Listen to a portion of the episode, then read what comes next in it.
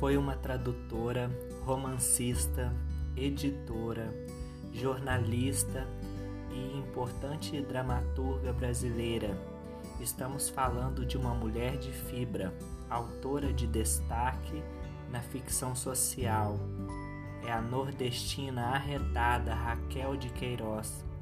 E olha, Raquel foi a primeira mulher a ingressar na Academia Brasileira de Letras.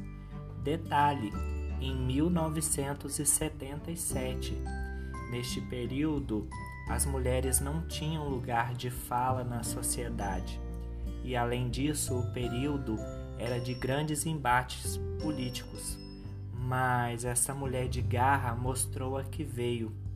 Conheça outras obras, outras características, outros detalhes importantes sobre a vida desta grande mulher.